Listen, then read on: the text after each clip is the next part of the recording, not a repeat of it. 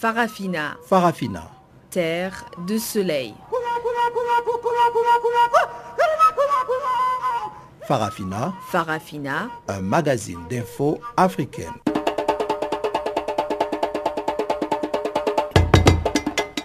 Présentation Pamela Kumba.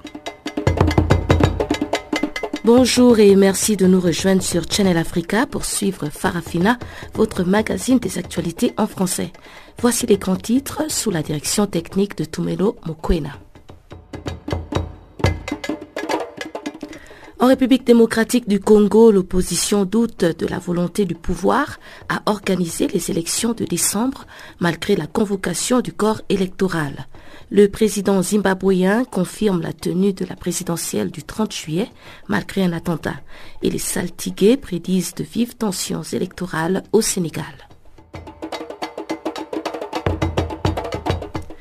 Voilà donc pour les titres. Comme d'habitude, le bulletin des informations précède la grande actualité. Guillaume Capissoso est à la présentation.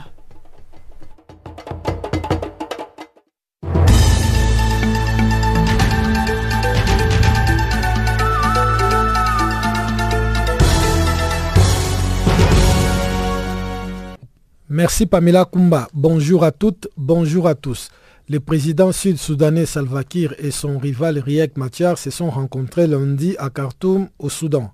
L'objectif de cette rencontre est de relancer un processus de paix au point mort dans leur pays ravagé par une guerre civile depuis 2013.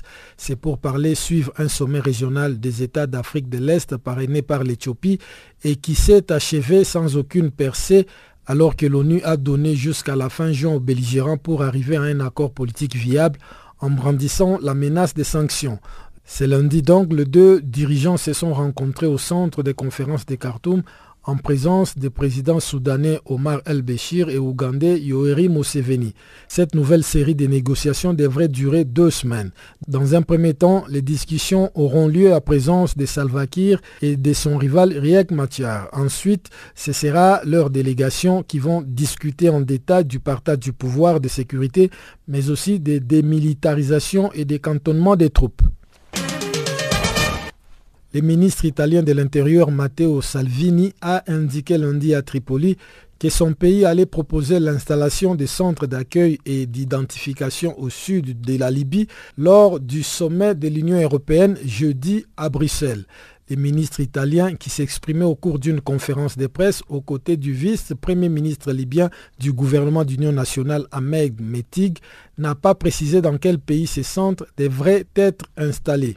Pour sa part, le vice-premier ministre libyen a indiqué que son pays refuserait catégoriquement l'installation des camps pour migrants dans son pays. Il a affirmé avoir invité le pays européen de la Méditerranée par le biais de l'Italie à participer à un sommet sur l'immigration en septembre prochain à Tripoli. La question de l'accueil des migrants a été dimanche à Bruxelles le sujet d'un mini-sommet destiné à tenter d'apaiser les tensions au sein de l'Union européenne face au défi migratoire qui s'est achevé sans avancée concrète. Une délégation érythréenne est attendue cette semaine en Éthiopie à la suite de la promesse d'Addis Abeba d'appliquer un accord de paix signé en 2000 entre les deux voisins ennemis. L'Éthiopie et l'Érythrée se sont livrés de 1998 à 2000 à une guerre qui a fait quelques 80 000 morts, notamment en raison d'un désaccord sur leurs frontières communes.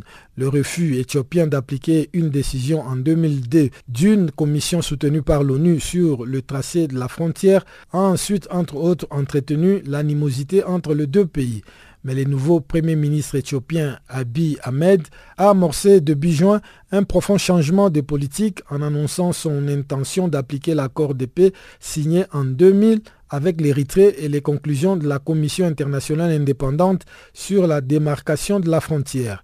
L'Éthiopie n'a pas indiqué quand ses troupes quitteraient la ville symbole de Badme accordée à l'Érythrée en 2002.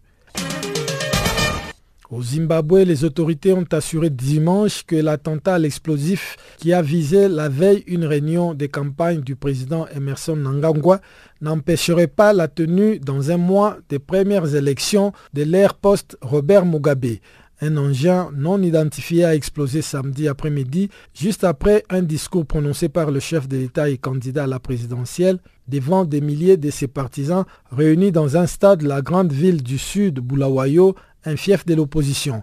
Au moins 49 personnes ont été blessées, certaines grièvement, selon un nouveau bilan donné dimanche par la police. L'attaque, qui n'a fait l'objet d'aucune revendication, a plongé le pays dans l'incertitude en pleine campagne pour les scrutins présidentiels et législatifs du 30 juillet prochain. Constantino Chiwenga, l'un des deux vice-présidents du pays, a affirmé dimanche que le calendrier électoral serait maintenu. Il a en outre promis que le gouvernement va renforcer la sécurité des candidats qui ont peur et se sentent menacés. Malgré ces assurances, certains redoutent désormais que l'attentat de samedi ne soit le prétexte à une répression contre l'opposition au nom de la sécurité et de l'ordre public. Enfin, un couvre-feu a été instauré dimanche dans les centres du Nigeria, secoué depuis plusieurs jours par des affrontements entre éleveurs et fermiers qui ont fait ces derniers jours 86 morts. Le président nigérien Muhammadu Buhari a lancé un appel au calme et le gouverneur de l'État du plateau dans lequel l'attaque est survenue samedi a annoncé le lancement d'opérations pour arrêter ses auteurs. Dimanche, des jeunes de l'ethnie Bérom ont mis en place des barricades sur la route entre Jobs et Abuja pour attaquer les automobilistes qui ressemblaient à des Peuls et des musulmans. Ces dernières violences s'inscrivent dans un cycle d'attaques et de représailles entre les communautés d'éleveurs et d'agriculteurs de la région. Fin de ce bulletin d'information. Merci de l'avoir suivi.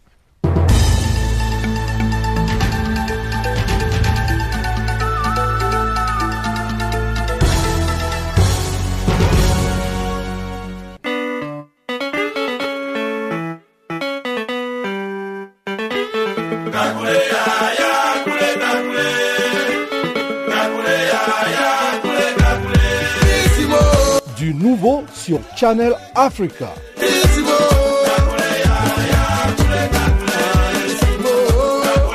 Farafina, votre programme en français, change d'horaire sur nos différentes plateformes.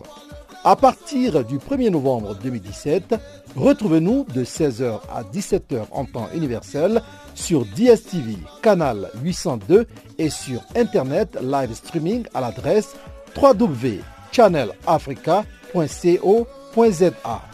En ondes courtes et sur le satellite, retrouvez-nous tous les jours à la même heure, 16h à 17h en temps universel, mais aussi en rediffusion de 23h à minuit. Channel Africa. Bonjour à tous ceux qui viennent de se connecter. La grande actualité commence au Mali. L'insécurité dans la région de Mopti inquiète de plus en plus les populations. En effet, samedi passé, au moins 32 civils Peuls ont été tués. Le gouvernement a par contre annoncé dans un communiqué que 16 corps ont été découverts ainsi que d'importants dégâts matériels. Les assaillants portaient des habits de chasseurs traditionnels d'Ozo. L'analyste politique Kassoum Koulibaly parle d'une machination contre les populations Peuls, mais dont les motifs sont encore complexes. Euh, on est dans la poursuite de la distribution des cartes d'électeurs. On est en phase de pré-campagne. Il y a des alliances qui se font, qui se défont. Et puis, il y a le centre du pays qui est en train de s'embraser dans un conflit. Bon, pas des peuples qui s'entretuent, mais c'est... Bon, en fait, c'est un peu plus compliqué que ça. Bon, on dit que c'est les Dogons, les Dogons contre les peuples. Mais en réalité, l'identité de ceux qu'on appelle les Dogons, là, on ne connaît pas en réalité. N'est-ce pas? Selon mes investigations, il y a des peuples qui m'auraient expliqué que c'est l'armée même qui commet ces exactions. Oui. Et que c'est des gens de l'armée qui s'habillent en tenue traditionnelle des chasseurs, comme les Dogons, et qui commettent les, crimes contre les peuples. Et on va incriminer maintenant les Dogons, et ensuite, donc, tu vois, ils vont continuer à s'entretuer, quoi. Mais à quelle fin Va-t-on vers une épuration ethnique? Parce que ce n'est pas la première fois qu'on entend parler euh, de ce euh, conflit entre euh, les Peuls et les Dogons. quelque part, quoi.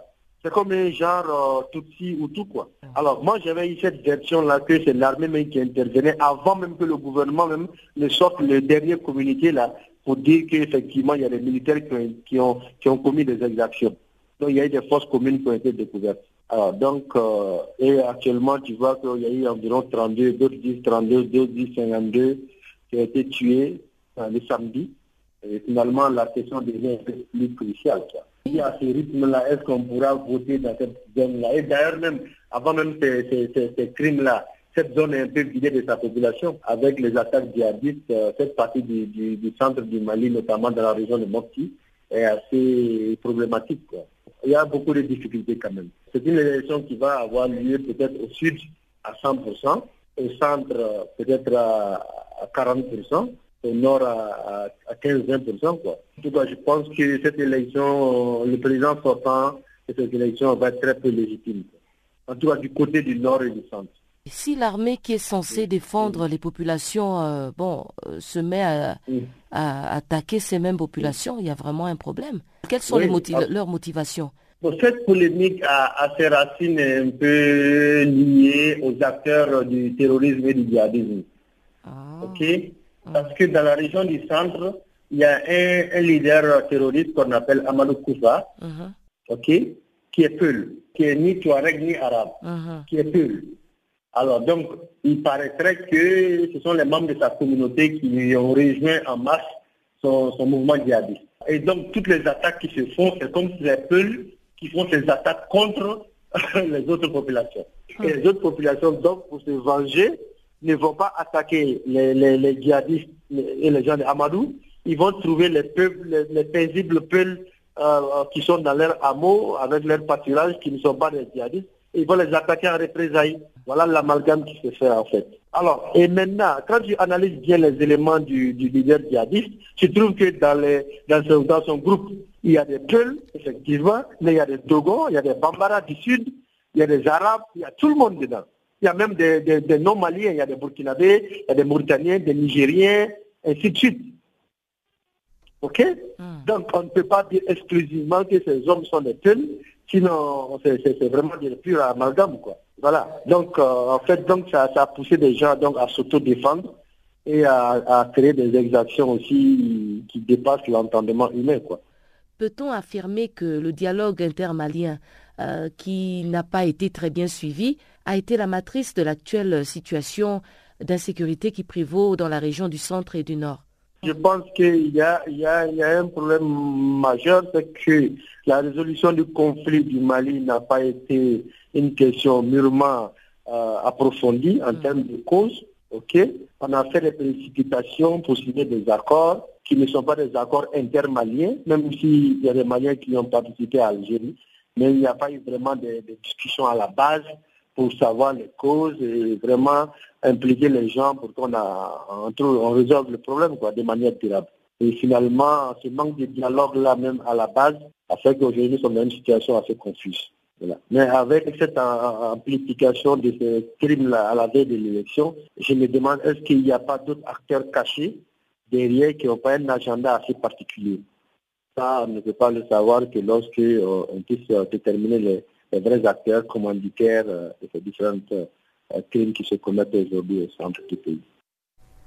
En République démocratique du Congo, l'opposition émet des réserves quant à la volonté du pouvoir en place d'organiser les élections en décembre de cette année, en dépit de la convocation du corps électoral samedi par la Commission électorale nationale indépendante. Plusieurs acteurs de la société civile plaident notamment pour un large consensus sur l'usage de la machine à voter, alors que la CCT appelle de tout vœu à une transition sans Kabila avant la tenue des élections crédibles. Émery Damien Kalouira est le président de la CCT, la coalition des Congolais pour une transition sans Kabila. Euh, nous sommes très très déçus, nous sommes déçus, nous sommes choqués, déconcertés par cette espèce de récréation que M. Cornet Nanga, qui est le conseiller occulte de Joseph Kabila, est en train d'entretenir dans notre pays la RDC. La CCT le précise très bien, euh, il n'y aura pas d'élection en décembre 2018.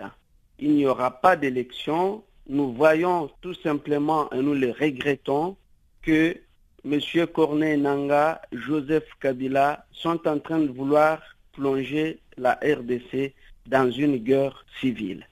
C'est ici pour nous l'occasion d'appeler le monde à venir aux côtés du peuple, aux côtés de la coalition afin d'engager le pays dans une transition salutaire qui va préparer les élections dans la paix, la cohésion et la concorde nationale. Nous ne pouvons donc pas euh, prêter attention à cette aventure. Le message, il est très clair. Euh, Monsieur Kabila a duré au pouvoir plus de 17 ans. Il est hors mandat. Toutes les institutions sont hors mandat et ils veulent s'accrocher au pouvoir. Il faut un changement et non l'alternance. Quand nous disons le changement et non l'alternance, il faut donc que M. Kabila et son système s'en aillent et que nous puissions recommencer, nous puissions recommencer sur de nouvelles bases la reconstruction de notre pays, la restauration de notre démocratie à travers un processus électoral réellement crédible. Tenez, au jour d'aujourd'hui, la CENI est inféodée à M. Kabila, la Cour constitutionnelle est inféodée, l'élection a été mise à un seul tour, et donc, du coup, cette élection, c'est un moyen pour M. Kabila qui n'aime pas la paix de perpétuer la souffrance des peuples congolais et qui ont beaucoup souffert. Euh, samedi dernier, M. Emery Damien Kaluira, votre euh, coalition était en réunion. Euh, parmi les résolutions qui en sont sorties, il y a par exemple l'appel au peuple congolais à intensifier la campagne tout sauf Kabila et son système. Comment entendez-vous mettre en pratique cette campagne quand on sait que vous n'êtes pas très présent en République démocratique du Congo Nous avons effectivement décrété la campagne nationale tout sauf Kabila dont la finalité est de montrer au monde entier le ras-le-bol populaire et de finalement mettre fin au banditisme d'État qui gangrène notre pays et nos institutions à travers la liquidation du régime de M. Kabila qui est par ailleurs hors mandat. La CCT, contrairement à ce que vous pensez, c'est la seule plateforme qui est aujourd'hui implantée dans toutes les provinces de la République et dans toute la diaspora congolaise.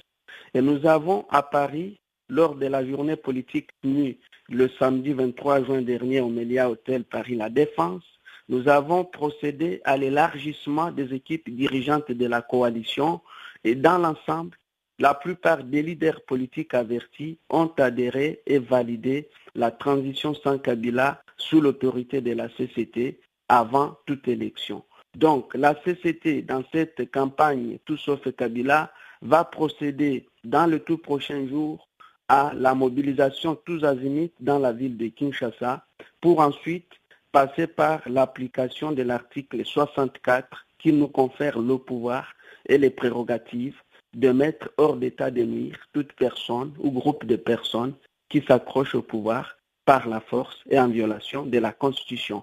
Pour vous, de la CCT, pas question d'élection en décembre 2018. Comment entendez-vous finalement amener toutes les forces politiques euh, pour qu'elles puissent se mettre ensemble afin justement d'organiser cette transition sans Joseph Kabila nous allons, au niveau de la CCT, mettre en place la transition par tous les moyens pour rassembler toute la classe politique acquise au changement. Et ensemble, nous allons conduire cette transition qui va durer tout au plus 36 mois avant d'organiser les élections. J'aimerais, au nom de la coalition, assurer tous les leaders et tous les camarades qui luttent pour les changements que la CCT va euh, conduire une transition la plus inclusive possible. Au Zimbabwe, le bilan de l'attentat lors du meeting de campagne du président Emerson Mnangagwa s'est alourdi. L'un des blessés, un membre de la garde présidentielle, a succombé ce lundi à ses blessures. À noter par ailleurs que le président Mnangagwa a confirmé la tenue de la présidentielle le 30 juillet courant, comme prévu. L'attentat s'est produit le week-end écoulé dans la ville de Bulawayo, fief de l'opposition, alors que le président tenait son tout premier rassemblement politique. Retour sur cet incident avec Chanceline Louraqua. Quelques secondes après que le chef de l'État zimbabwéen, Emerson Nangagwa, a terminé son discours, une bombe a explosé sur cette même scène. C'était samedi dans les après-midi. Le chef de l'État Nangagwa a été évacué sans souci et sans blessure. D'après la télévision publique, les deux vice-présidents Kembo Moadi et Constantino Chuenga auraient été touchés par les souffles de l'explosion. Ce serait aussi le cas de la ministre de l'Environnement, Opa Mushinguri. Dans une brève déclaration à la télévision nationale, le président zimbabwéen a déclaré qu'il était habitué à ces tentatives, suggérant ainsi qu'il était bien la cible de l'attaque. Plus étonnant, il a précisé que selon lui, ce n'était pas un habitant de Bulawayo qui en était l'auteur. La seconde ville du pays est un bastion du parti d'opposition, le MDC. Après ces déclarations, certains regards au sein de la ZANU-PF se tournent vers la faction de l'ancien président Robert Mugabe et sa femme Grace Mugabe, ennemi déclaré de l'actuel président Emerson Nangagwa. Toujours aucune réponse, plus de 24 heures après l'attaque. Selon le dernier bilan de la police, 49 personnes ont été blessées. La police zimbabwéenne offre une récompense à quiconque pourra apporter des informations sur l'auteur de cette attaque. Les pouvoirs, lui, ne flanchent pas et maintient les élections prévues d'ici le 30 juillet prochain. Quant au dispositif de sécurité, le président Nangagwa a demandé à l'organisation régionale, la SADEC, de prendre ses responsabilités et de mobiliser des troupes pour le bon déroulement du scrutin. Son principal adversaire à la présidentielle, Nelson Chamisa, a condamné les terribles événements de Bulawayo. Les sénateurs David Coltard, un ancien ministre du MDC, appellent à une enquête digne de ces noms. Nous espérons que l'enquête sera indépendante et rigoureuse et que les coupables seront identifiés et punis. C'est ce qui devait être fait. Mais, bien entendu, l'histoire de notre pays montre que souvent des innocents et non les véritables coupables sont punis. Il ne faut pas que l'enquête soit manipulée à des fins politiques. Les problèmes dans notre pays, c'est que la police est traversée par les courants qu'on trouve au sein de la ZANU-PF. On a eu la preuve encore récemment lorsque le directeur général de la police a été limogé et lorsque l'armée, par suite du coup d'État, a jugé bon d'assumer certaines responsabilités dévolues en temps normal à la police. On peut conclure qu'il y a beaucoup de défiance chez les policiers et peut-être aussi entre les policiers et le militaire. C'est pour ça que seuls des enquêteurs professionnels, rédevables à ni l'une ni l'autre, des factions de la ZENU-PF seront à même de trouver les coupables. Faisons à présent un tour au Sénégal pour suivre les prédictions des saltigués serrérés. C'était à l'occasion de la traditionnelle cérémonie de divination où les érudits ont prédit de vives tensions électorales. Qui sont-ils? Leurs prédictions sont-elles crédibles? Des éléments de réponse avec Bakarli, secrétaire général du Front pour la défense des valeurs de la République c'est des prédicateurs, hein. c'est des prédicateurs, des, en fait, pas des prévisionnalistes, mais des prédicateurs, des gens qui sont dans, un peu partout dans les régions très avancées du Sénégal, qui sont des gens qui sont pas dans le Coran, qui sont pas dans le christianisme, mais qui sont des gens qui, comme on dirait, des, des athées. Mais c'est des athées, on les appelle comme ça chez nous. Maintenant, ils prédisent beaucoup de choses. C'est des, des groupes. C'est des groupes un peu divisés au Sénégal, euh, divisés un peu diverses au Sénégal. Donc, c'est à Fatigue, à Kaolack, dans les régions du Sénégal. Dans chaque région, ça existe. Maintenant, chaque, chaque élection ou bien chaque événement, grand, grand événement du Sénégal, il, se prononce soit pour dire en faveur du président, soit pour dire en défaveur du président. Donc, l'année dernière, ils ont tellement fait, en fait, dire que le président Maxime ne serait pas réélu, il ne serait pas réélu, ne serait pas réélu. Donc, aujourd'hui, il y a des gens qui se disent, en fait, de la mouvance présidentielle qui ont les candidats à eux, qui disent que le président Macky serait réélu. Moi, je ne suis pas dans le mysticisme. Maintenant, ces gens-là, souvent, quand ils disent quelque chose, et ils le disent en, en tir groupé, le plus souvent, c'est que c'est ce qui va arriver. Moi, je ne, donne pas foi à ce qu'ils disent, mais bon, par la, par, par la, par la véracité des, suites, on peut comprendre que ce qu'ils ont dit, ça existe le plus souvent. Mais par contre, c'est pas, en fait, pas, c'est pas eux qui décident, c'est Dieu qui décide qui sera ou qui ne sera pas. Mais ce qui est constant, on prend toujours en compte et on donne une grande valeur des, propos qu'ils tiennent. Donc, Il y a eu la semaine passée, et même hier même, ils sont, en fait, un groupe s'est prononcé par rapport à ça. Et un groupe de fatigue. Mais avant ça, il y a des gens qui avaient dit que si ça tombe vendredi, la priorité, il ne serait pas réuni. Donc, il a tout fait pour que ça ne tombe pas. Malheureusement, c'est tombé pour lui. Le cas de Tanwad, c'était comme ça, et c'est arrivé comme ça. Vous voyez. Alors, donc, il semble très écouté. C'est une tradition euh, à chaque élection ou bien c'est chaque année qu'ils viennent se prononcer sur les euh, grands sujets à la une dans le pays? C'est une tradition annuelle. Le plus souvent, c'est un qui se prononce. Maintenant, sur des cas très, très particuliers, ils peuvent se prononcer bien avant 12 mois. Mais dans le cas, dans l'espèce, c'est comme le président Macky Sall, là, on est à moins de mois des élections. Vous allez entendre encore, vous allez entendre plusieurs fois. C'est c'est le temps, le moment des surenchères, vous voyez. Donc, ce qui va faire qu'aujourd'hui, demain, vous allez en entendre, demain, après-demain, ce sera toujours comme ça. Mais c'est des gens qui sont très influents, qui sont très, très, très écoutés au Sénégal. Très écoutés. C'est des pratiques qui ne relèvent pas de la religion, mais qui des pratiques qui sont à 90%, 95%, qui tiennent, en fait, la suite de la vérité. S'ils disent, c'est parce que c'est des rituels qui arrivent.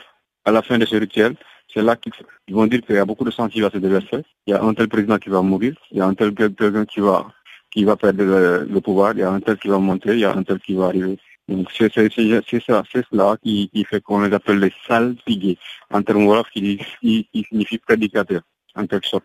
Et lorsqu'ils prédisent comme ça, il n'y a pas un moyen de, de reverser la, la prédiction de, ou bien de contrer la, la prédiction si elle est euh, négative? Oui, ça existe, ça existe. Ils vous disent que voilà, voilà, voilà ce qui va se passer. Mais, si vous prenez garde, si vous sortez ces, talismans ou bien si vous sortez ce monde-là, ça peut atténuer ou bien ça peut en tout cas enlever ce mauvais sort sur vous. Maintenant, les gens, si on est autorité, on refuse de le faire parce qu'on dit que si on le fait, on croit à ça et que la ne va pas croire à ces choses-là. Mais par contre, ils peuvent le faire. Et ils le font souvent, ou bien ce sont leurs poches qui vont le faire pour eux. Mais en tout état de cause, dit quelque chose, la personne concernée, soit c'est lui-même qui va, qui va les consulter, ou aller voir s'il y a une possibilité de faire des aumônes, de quoi extraire les aumônes, et de quantifier les, les. Maintenant, les gens qui ne croient pas à ça, même s'ils ne croient pas à ça, ils ont peur. Ils ont peur, ils ont peur et, ils réagissent par rapport à ça. Ils réagissent, ça veut dire qu'ils font, ils font le monde, ou bien qu'ils demandent à leur poste de faire le monde à leur place parce que ce sont deux autorités, il serait très mal vu, très mal déplacé de voir un président de la République, voir les saltigués pour discuter avec eux, pour voir la suite qu'il doit donner pour éviter le, mauvais sort. Donc euh, c'est ça, il te dit c'est ça. Un dit un, tel, un tel va mourir, mais pour allonger, il te le dit, il faudra faire des, des, des, des, des comme je ne sais pas, sacrifier des bœufs, ou bien je ne sais pas ça, je ne sais pas ça. Et de la même sorte qu'ils te disent que celui qui va être président, il va devoir faire ça, va devoir enterrer des algues comme on a vu ici au Sénégal. Les gens, ils croient tellement, tellement, tellement, ils sont très prêts à faire tout pour maintenir le pouvoir ou bien l'utilisation des privilèges. Donc, c'est, je peux dire même qu'ils sont plus écoutés que les marabouts ou les religieux. Près de 1000 migrants ont été secourus dimanche au large de la Libye alors qu'ils tentaient de traverser la Méditerranée pour atteindre l'Europe, à en croire la marine libyenne. Voici le compte rendu de Guillaume Cabissoso. Dimanche soir dans la soirée, 490 migrants étaient arrivés à bord d'un navire de la marine libyenne au port de Tripoli. Ils étaient en difficulté sur des canaux pneumatiques au large de Garabouli à l'est de Tripoli selon un officier de la marine libyenne. Un autre groupe de 361 migrants, dont 88 femmes et 44 enfants, avait été secouru au large d'Al-Koms, à 100 km à l'est de Tripoli, selon le porte-parole de la marine. Plus tôt dans la journée, 97 migrants avaient été également secourus dans la même zone. Le ministre italien de l'Intérieur, Matteo Silvani, attendu ce lundi en Libye, a remercié en soirée les autorités libyennes pour avoir recueilli en mer et ramené en Libye plus de 820 migrants dans la journée de dimanche. Au total, depuis mercredi, Près de 2000 migrants ont été interceptés ou secourus par la marine libyenne. Le ministre italien de l'Intérieur, qui est également vice-premier ministre et chef de la Ligue, une formation d'extrême droite, avait sommé dimanche les ONG internationales de se tenir à l'écart des opérations de secours de migrants en Méditerranée et de laisser les gardes-côtes libyens se charger de cette tâche. Laisser les autorités libyennes faire leur travail de secours, de récupération et de rapatriement des migrants vers leur pays, comme elles l'ont fait depuis quelque temps sans que les navires des ONG avides ne les gênent ou causent des troubles, avait-il déclaré. L'ONG espagnole Proactiva Open Arms a affirmé plutôt que l'Italie avait refusé l'aide de son navire pour secourir un millier de migrants au large de la Libye, Rome affirmant selon elle que le garde-côte libyen vont s'en charger. En raison d'une météo clémente, les départs depuis les côtes libyennes, proches de celles de l'Italie, se sont multipliés ces dernières semaines. La marine libyenne a mis en garde jeudi contre une hausse inquiétante du nombre des embarcations de migrants clandestins et des appels de détresse provenant de bateaux vétustes. La Libye est un grand pays de transit vers les côtes européennes pour des milliers de migrants africains.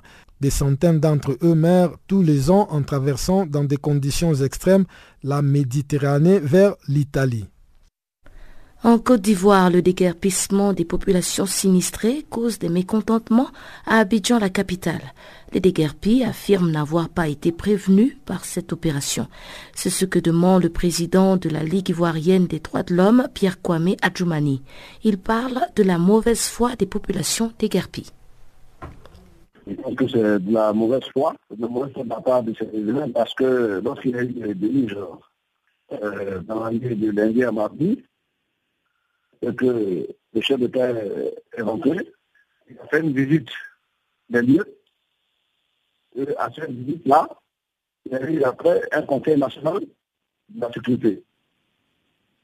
Et donc, euh, à l'issue de ce conseil, il a été question de démolir toutes les habitations qui sont vraiment susceptibles d'être de, de, de, de voilà. Et à cet effet, le ministre de la Construction, de l'urbanisme, est passé dans ces quartiers, ces différents quartiers, avec les maires de ces quartiers, et ils ont sillonné pour voir où se trouvait le problème. Beaucoup d'entre ceux qui se plaignent ont construit sur les caniveaux pour, qui ont bloqué carrément le passage de l'eau. Donc, euh, comme en Côte d'Ivoire, lorsqu'on décide d'exécuter de, de, euh, une affaire euh, par-dessus le cadre, on arrive à, à se à cela. Donc, les gens pensaient que on n'avait pas pu faire. Et donc, c'est pas compris. Ils ont été, c'est aussi une fermeté de qui, qui, qui a permis à ce qu'il y ait une solution pour ceux qui se plaignent en fait, ils pensaient que cela n'avait pas, euh, le gouvernement n'avait pas le faire. Et malheureusement pour eux, a l'exécution de la révolution. Est-ce que, est que le gouvernement a quand même prévu euh, un site de relogement ou bien euh, des compensations? Non, euh, il y a des sites où le gouvernement a donné des, des compensations pour que ces, ces personnes soient relogées.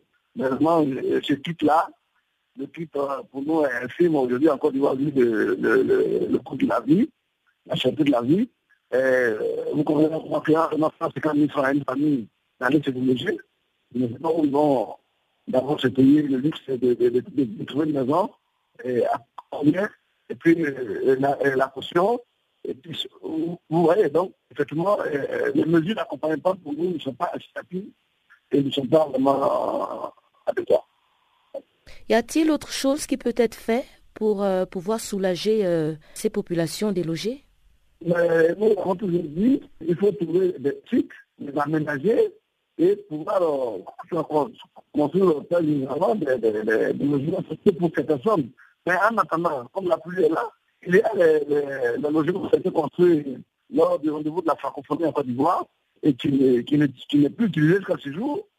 On peut quand même reloger certaines familles vraiment euh, démunies en attendant de, de, que le gouvernement trouve des solutions relative à ce problème.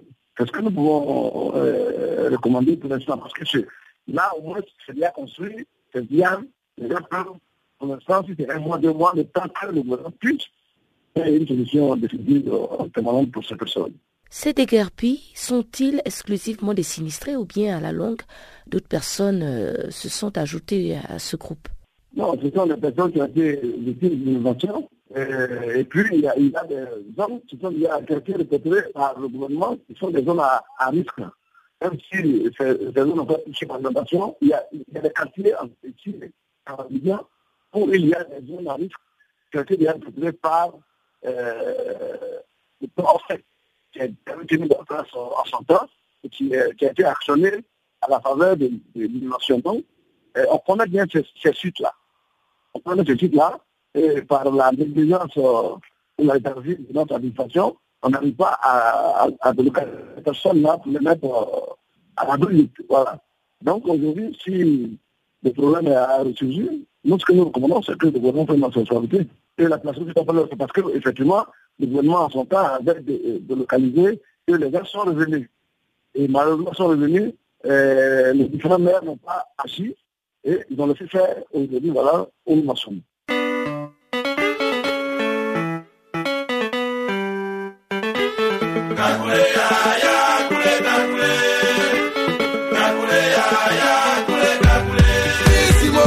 Du nouveau sur Channel Africa.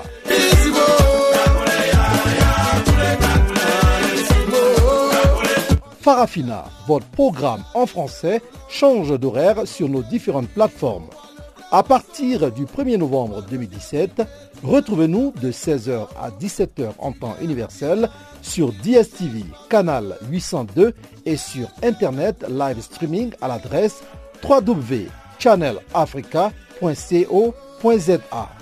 En ondes courte et sur le satellite, retrouvez-nous tous les jours à la même heure 16h à 17h en temps universel, mais aussi en rediffusion de 23h à minuit.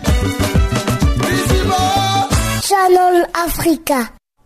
Cédons à présent l'antenne à Chanceline Louraquois pour le bulletin économique du jour.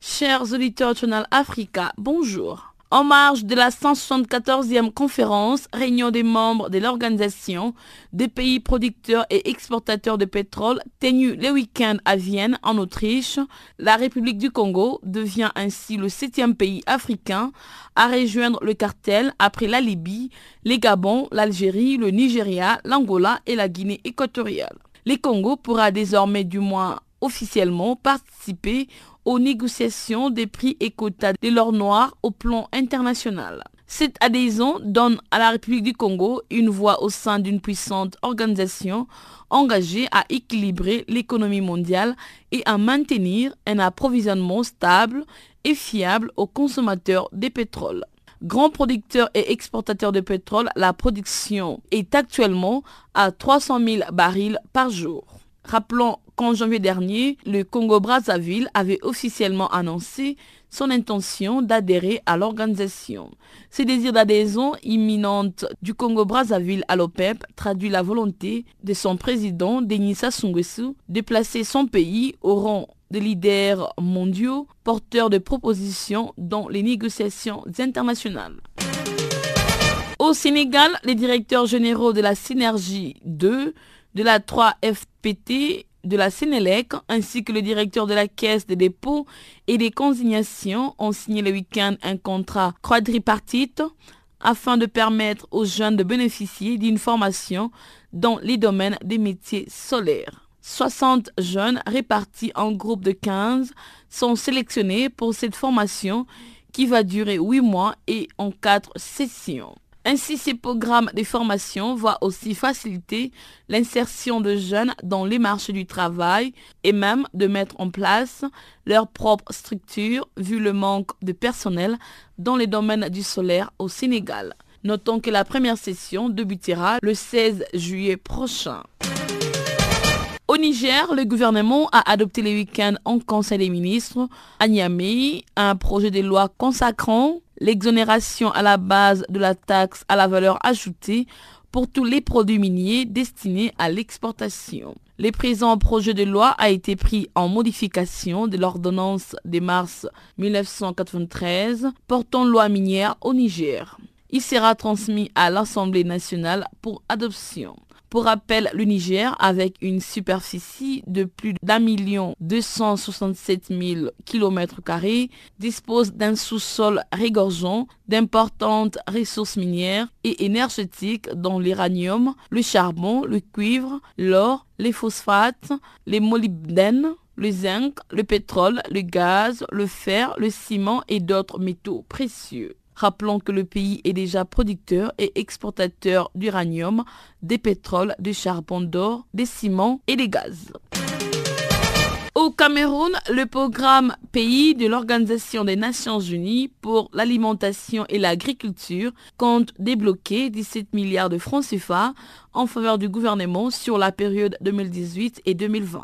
Cette enveloppe servira à financer des projets en rapport avec la sécurité alimentaire et le développement des chaînes de valeur, la gestion des ressources naturelles et le renforcement de la résilience et de la nutrition. Et aussi pour transformer le cadre national en projet spécifique. Quand cela sera fait, le pays passera à la deuxième phase qui est celle de la mobilisation des ressources. En Guinée, le fonds coïtien a accordé le week-end une somme de 27 millions de dollars au gouvernement pour son réseau routier. Cet accord de vise à financer la construction des ouvrages routiers, à savoir les échangeurs au carrefour Am Dalaé et Bambeto. Il entre également dans le cadre de la réhabilitation du projet des quatre échangeurs de la route de la Prince Cosa et NCO 5 qui sont en attente de financement. La réalisation de ces infrastructures permettra de faciliter et de fluidifier la circulation, mais aussi d'éviter les collisions aux différents carrefours. Ainsi s'achève notre bulletin économique.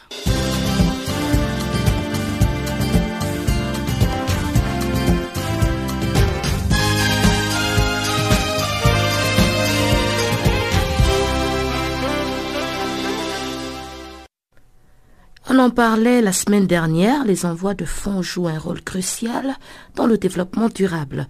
Et pour Pedro de Das Vascoles, expert principal du Fonds international de développement agricole, il faut réduire les coûts de transfert de fonds et de développement et créer une épargne accessible à tous.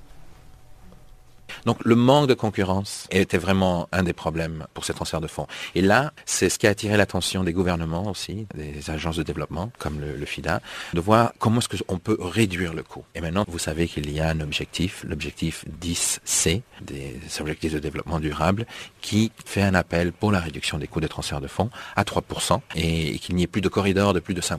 Voilà. Donc là, c'est une des choses qui a pu être faite. Mais le vrai développement n'est pas vraiment là. L'opportunité pour des millions de familles est la chose suivante, c'est que la plupart des gens qui reçoivent ces transferts de fonds ou qui les envoient ne font pas partie du système financier. C'est-à-dire, ils n'ont pas de compte bancaire.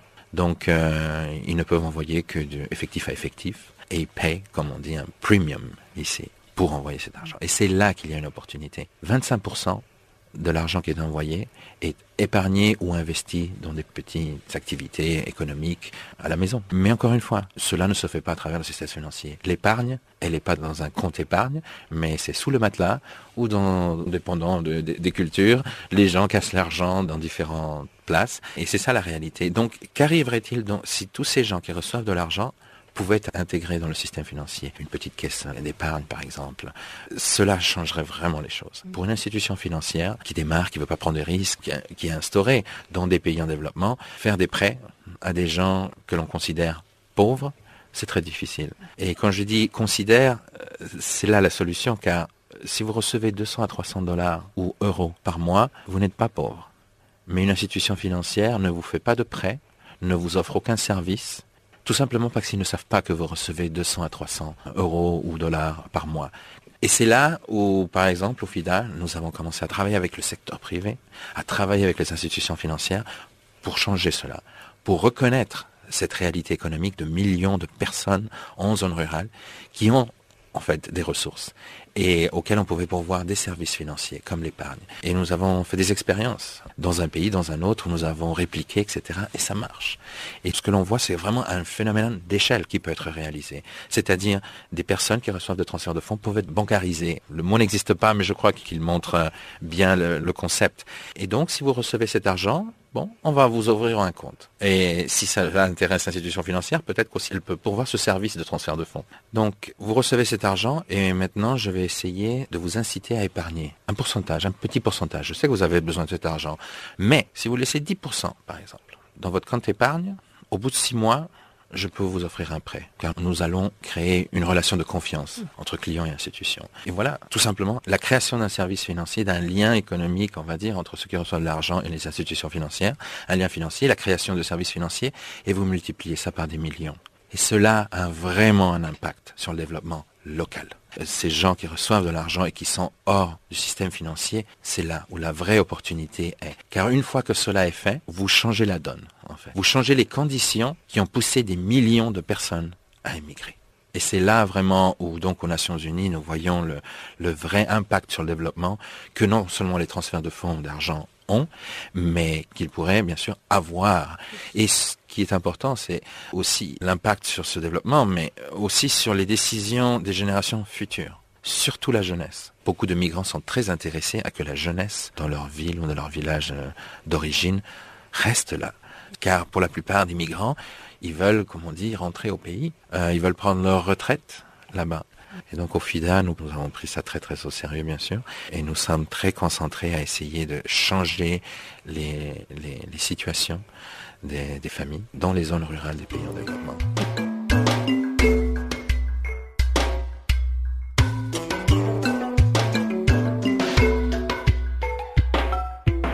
Fait le FIDA justement Nous sommes une institution financière internationale, mm. donc euh, un peu comme la Banque mondiale, comme euh, les autres banques régionales, comme la Banque africaine de développement, la Banque interaméricaine de développement, la Banque mm. asiatique de développement.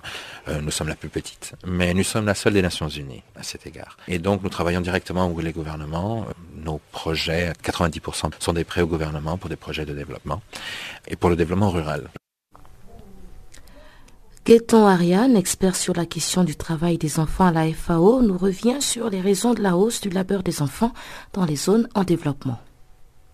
Dans la pêche, qui est très diffus, ce sont les petites filles qui vont fumer le poisson qui sera par la suite vendu sur le marché. Si le four qui est utilisé par les petites filles pour fumer le poisson est vieux ou du moins n'a pas, une, n'a pas été euh, pensé d'une bonne manière. La fumée qui va être dégagée va être particulièrement toxique. Et il faut savoir qu'un enfant, ce n'est pas un petit adulte, donc il a il ou elle a en l'occurrence des poumons qui sont en développement. Il va respirer beaucoup plus souvent, sa peau va aspirer, va absorber beaucoup plus de toxines que celle d'un adulte. Un enfant a besoin de boire beaucoup plus souvent. Donc ces expositions à ces différents dangers dans les différents sous-secteurs de l'agriculture, la FAO essaie euh, de s'y atteler. Une autre manière de s'atteler au problème, euh, comme je l'ai dit, c'est aussi euh, de s'atteler à la question de la pauvreté des ménages. Une autre manière encore est de travailler euh, avec les agents de vulgarisation, que ce soit les agents de vulgarisation du ministère de l'Agriculture ou les agents de vulgarisation privés, de les former et de leur donner les outils pour que euh, lors de leur travail de sensibilisation et de formation euh, des agriculteurs et euh, des partenaires du monde agricole, ils soient à même de passer les messages justes et les connaissances justes pour que le travail des enfants diminue. En général, la FAO essaie aussi de mettre en contact les acteurs du monde du travail, de l'emploi et du monde agricole, parce que souvent, les acteurs du monde du travail ne comprennent pas très bien le monde de l'agriculture et du coup ne peuvent pas ne sont pas toujours en mesure de légiférer de la meilleure manière pour que euh, vraiment cela profite euh, à la sécurité, à la santé, aux conditions de travail des agriculteurs. Et d'un autre côté, les agriculteurs ne perçoivent pas toujours les questions de travail, d'emploi comme étant des questions de leur euh, ressort. Donc nous essayons de les mettre en contact pour qu'ils dialoguent et qu'ensemble ils arrivent à s'adresser, à, à s'atteler à la question du travail des enfants dans l'agriculture. La communauté internationale était réunie à Vienne pour Unispace plus 50.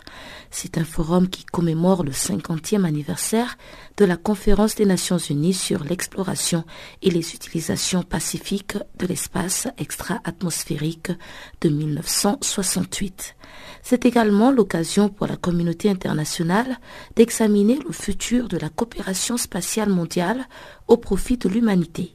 Luc Saint-Pierre est le chef de la section des applications spatiales du Bureau des affaires spatiales des Nations Unies. Les deux accords internationaux sont, d'une certaine manière intégrés euh, avec l'agenda 2030. Euh, euh, on parle des objectifs globaux de, développement. Avec l'accord de Sendai, c'est plus spécifique sur la réduction des risques. C'est difficile de les séparer. Il est très important de réduire la vulnérabilité des populations afin d'assurer un, bon développement. Avec toutes les, les, cibles et les indicateurs qui ont été développés pour chacun des accords, une grande majorité ont besoin de données de télédétection, d'imagerie satellitaire par exemple afin d'établir leurs conditions de base, afin d'établir des programmes de suivi, afin de pouvoir aussi de faire des rapports nationaux sur leur avancement. Et donc, il s'agit pour nous de travailler avec les pays en développement de manière à les équiper euh, d'outils qui leur permettent d'utiliser ces, données et ces, applications, euh, de manière à justement cette information précise dans leur planification et dans leur rapport. Comment travaillez-vous avec d'autres acteurs sur le terrain D'abord, il faut le faire. Euh, le Bureau des affaires spatiales est une petite agence. Nous n'avons pas le nombre de professionnels ou ni l'expertise euh, totalement nécessaire pour toucher tous les aspects du développement durable. Euh, donc, il est essentiel de développer des partenariats. on le fait dans le cas de la gestion des désastres avec un réseau de partenaires qu'on appelle des bureaux régionaux, en fait des, des, associés régionaux, qui peuvent être des agences spatiales, des instituts de recherche, des entités académiques, qui nous aident à développer un portfolio de, capacités, de ressources aussi. Parfois, il s'agit d'organiser des formations, d'avoir accès à des laboratoires de formation, avoir accès à des bases de données, des applications, principalement avoir accès à des experts. Donc, c'est simplement, euh, uniquement en développant des collaborations comme ça qu'on peut se présenter à un pays qui a des demandes bien précises et essayer de les supporter. Sinon, seul, on, on pourrait y arriver. Donc, cette reconnaissance, nous la tenons grâce à peut-être à notre capacité de mobiliser ces partenariats. donc c'est essentiel pour nous. Sans, sans ces partenariats, on n'aurait aucune, euh, aucun impact. Pouvez-vous me donner un exemple où l'impact a été Dans certains pays, par exemple, euh, comme le Sri Lanka ou encore le Vietnam en, Asie, euh, les gouvernements à assez haut niveau ont pris possession de nos recommandations techniques, si on peut, on peut dire, euh, de manière à les exécuter, à les développer eux-mêmes, à utiliser d'autres ressources, à développer d'autres partenariats, non pas seulement avec l'UNOSA, pour, euh, pour réellement exécuter certaines des recommandations qui sont souvent reliées à de la formation, à, établir des processus d'échange de données, à avoir les politiques nécessaires pour faciliter la coordination. Et dans le cas du Sri Lanka, euh, où on a fait plusieurs visites au cours des dernières années pour travailler avec le gouvernement justement pour développer ces outils. On commence à voir des, euh, des, impacts importants à la création de nouveaux outils, la création de postes dans différents, ministères, une plus grande coordination entre ministères au gouvernement, un plus grand intérêt aussi des, euh, agences de développement qui travaillent au Sri Lanka ou dans la région à, mettre dans leur agenda certaines recommandations techniques sur l'utilisation des données satellitaires sont utiles dans cette gestion, dans cette planification de, de développement durable. Avez-vous un message pour nos auditeurs? Inviter euh, des partenaires euh, à se joindre au, travail de UN Spider et de UNUSA. Euh, encore une fois, il est essentiel d'avoir des, des grands éventails d'expertise dans de plus en plus de domaines, de plus en plus de complexes, et comment euh, développer des outils qui intègrent différents aspects, la, connexion changement climatique, désastres naturels, euh, vulnérabilité des populations, tout est interrelié. Les aspects sociaux, les aspects économiques, les aspects d'assurance, euh, tout ça doit être tenu en compte. Et donc, c'est important d'avoir des équipes, des approches très multidisciplinaires. Donc, on, est prêt à développer des, collaborations, des partenariats pour, aider les pays en développement être bien équipé encore une fois. Et sans plus tarder, voici le bulletin des sports présenté par Chanceline Louraquois.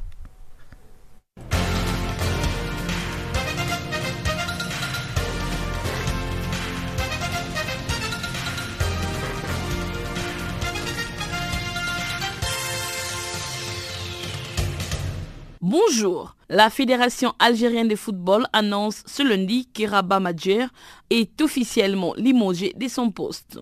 La dite fédération indique que le bureau fédéral dans sa réunion statuaire tenue le week-end au Centre technique national a décidé à l'unanimité de se séparer du sélectionneur national Rabat Madjer et de ses assistants. Nous citons Igil Méziane, Jamel Menad et Loun Gouaoui. Jusque-là, aucune raison n'a pas été avancée.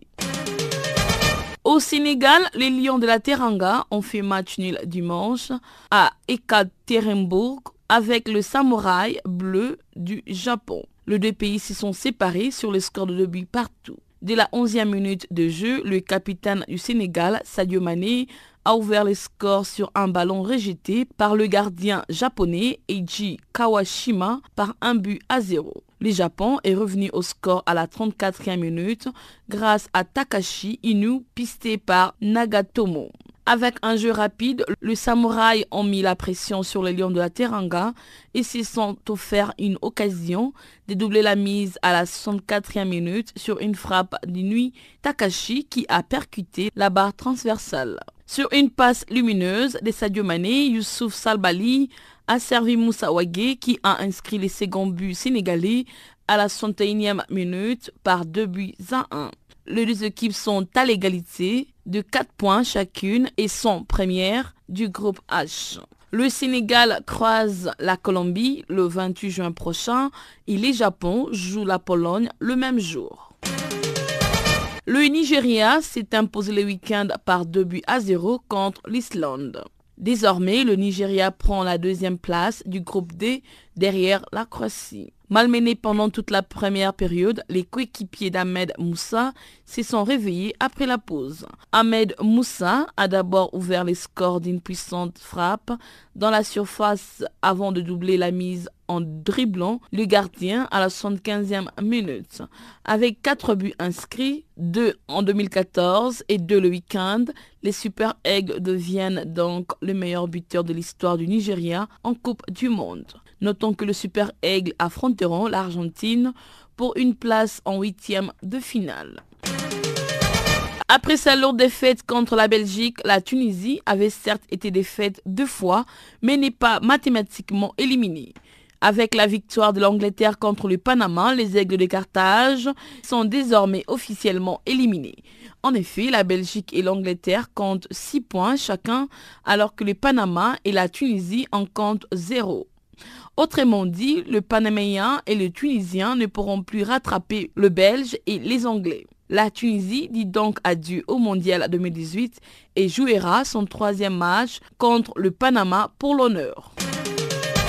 L'Angleterre a validé son billet le week-end pour le huitième de finale de la Coupe du Monde.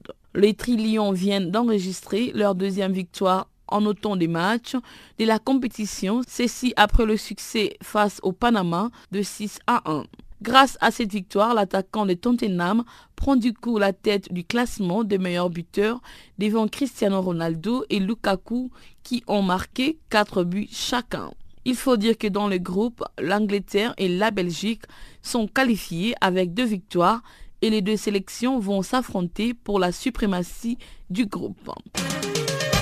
En volleyball, les Français seront dans la poule du Brésil, champion olympique et de la Serbie au final 6 de la Ligue des Nations qui se déroulera du 4 au 8 juillet prochain à Lille où l'autre groupe sera constitué de la Russie, de la Pologne et des États-Unis. Les Bleus ont bouclé dimanche la phase de poule par un beau succès sur la Russie par 3 buts à 0. Qualifiés d'office en tant que pays hôte, ils finissent néanmoins à la première place avec 12 victoires en 15 matchs. L'Italie, battue par les États-Unis dans le dernier match du pool dimanche par 3 buts à 0, sera la grande absente du final 6. Les Bleus sont tenants du titre de cette compétition, l'ancienne Ligue mondiale rebaptisée Ligue des Nations cette saison.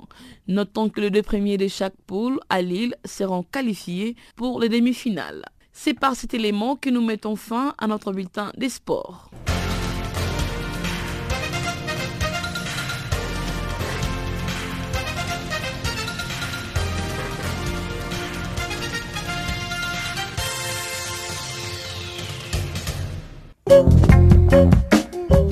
Chers auditeurs, merci d'avoir subi ce magazine des actualités. Nous sommes arrivés à la fin. Au revoir.